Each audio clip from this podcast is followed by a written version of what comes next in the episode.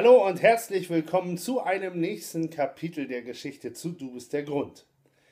Ich weiß, ist schon ein paar Wochen her, dass ich das letzte Kapitel online gestellt habe und manch einer hat sich vielleicht gefragt, was macht der Typ da die ganze Zeit?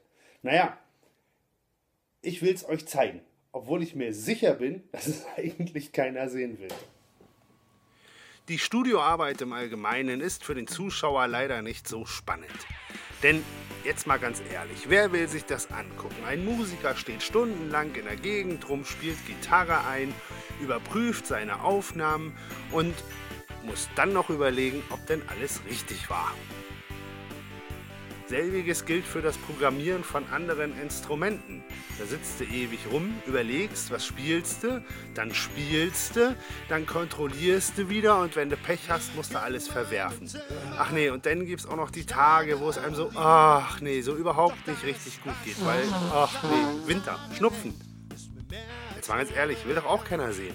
Und warum zeige ich euch das jetzt alles? Ganz klar, weil es eben ein Teil der Geschichte zu Du bist der Grund bist. Und weil genau das die letzten Wochen passiert ist.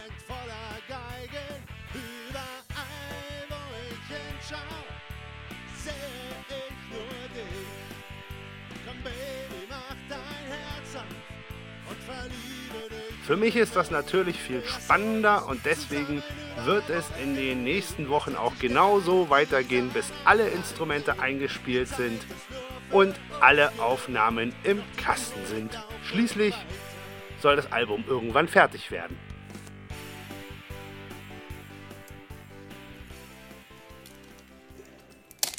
Das war's. Denn da kommt auch schon meine Bahn. Wir sehen uns beim nächsten Film. Ich sag Tschüss.